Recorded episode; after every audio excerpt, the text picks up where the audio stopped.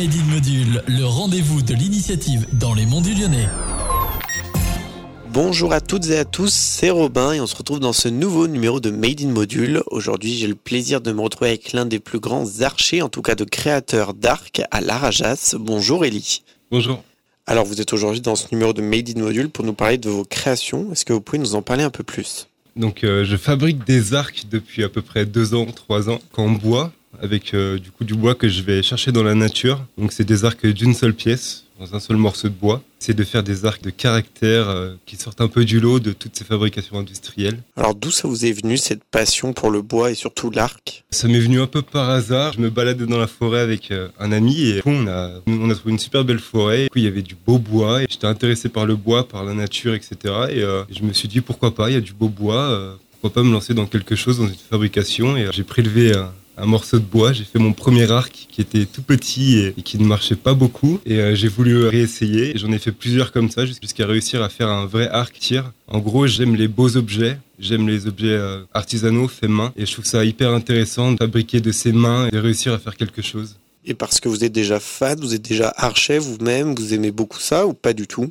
De base, non. C'est plutôt la fabrication qui m'intéresse. Après, vu que j'ai des arcs à disposition maintenant, je, fais du tir à l'arc. Mais euh, à la base, c'est vraiment la passion de l'objet. Et vous avez vraiment appris tout seul de A à Z Vous avez quand même une formation À la base, j'ai appris tout seul. Je suis allé sur les forums, je suis allé sur YouTube. J'ai regardé plein de vidéos, j'ai assimilé. J'ai vraiment appris euh, par, euh, de façon empirique, en fait. En cassant, en réessayant.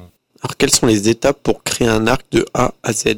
Alors du coup, pour faire un arc, je mets à peu près euh, une vingtaine d'heures, voire un peu plus, ça dépend du type de bois. On va dire que la première étape, c'est d'aller en forêt, choisir le bois. Je passe au moins une heure ou deux à choisir le bois parfait. Donc je prends pas forcément un bois qui est droit, je prends un bois qui pourrait avoir du caractère. Donc une fois que j'ai trouvé mon bois, je le prélève. Après je le ramène chez moi, je l'écorce, le fends en deux et à partir de là, je commence à le dégrossir avec euh, ma hachette. Donc euh, j'essaie d'avoir une forme approximative d'arc. Une fois que j'ai cette forme, je trace au crayon sur le dos du futur arc euh, la forme définitive de l'arc. Et une fois que j'ai ce dessin, ben je commence à tailler un peu plus en détail. Je vois à peu près qu'est-ce que je peux faire comme type d'arc avec. Donc une fois que j'ai ma belle forme d'arc, que l'arc plie correctement, bah, je passe aux finitions. Je peux le poncer, le vernir. Alors au départ, j'imagine que c'est un peu compliqué. Est-ce qu'il y a eu beaucoup de loupés?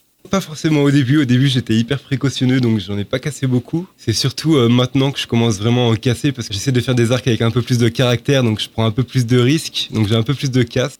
Et pour créer un arc, il faut vraiment un type de bois en particulier ou pas du tout? Si, il y a plusieurs types de bois on va se dire que pour les débutants, on pourrait, on pourrait partir sur du noisetier, du noisetier bien droit, parce que c'est un arc assez, un bois assez flexible. On pourrait aussi partir sur du frêne, qui est un bois très très flexible aussi, de bonne qualité. Parce que le but en fait de cette activité, ça serait quoi? De peut-être potentiellement un jour en faire mon métier, ou essayer d'en vivre un peu. Ce serait euh, mon but pour, euh, pour d'ici quelques années, voire des dizaines d'années parce qu'en ce moment, vous commencez déjà à essayer de les commercialiser. Je les vends en petite quantité. Ça m'arrive de les vendre. J'en ai déjà vendu euh, 4 ou 5. C'est vraiment euh, par passion et pour les passionnés que je les vends. Après, ça me fait toujours plaisir de travailler pour quelqu'un qui aurait un arc en tête, qui voudrait un arc particulier avec du caractère. Euh, je suis toujours euh, partant pour, pour ça. L'émission touche à sa fin. Dernière petite question. Est-ce qu'on peut vous suivre sur les réseaux sociaux pour vous contacter ou pour voir vos réalisations? On peut me suivre sur Instagram et sur euh, Facebook. Ma page Instagram s'appelle Eli, donc e